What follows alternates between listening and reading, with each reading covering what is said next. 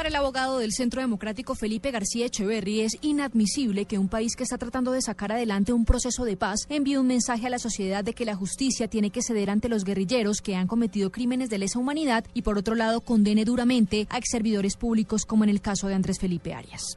usted como justicia manda el mensaje de servir al país, termina en la cárcel pero andar matando niños y poniendo minas que era parte terminan el Congreso, el mensaje es eh, porque se desquicia la sociedad. El orden legal y la justicia, como están montados, no funciona. Suéltelo para las generaciones venideras, entonces es un pésimo mensaje. El movimiento político uribista ha cuestionado duramente la condena contra el exministro por considerarle injusta. Arias, junto a María del Pilar Hurtado y Luis Carlos Restrepo, quienes ocuparon cargos públicos durante los gobiernos de Uribe, son actualmente considerados prófugos de la justicia. Catalina Ortiz, Blue Radio.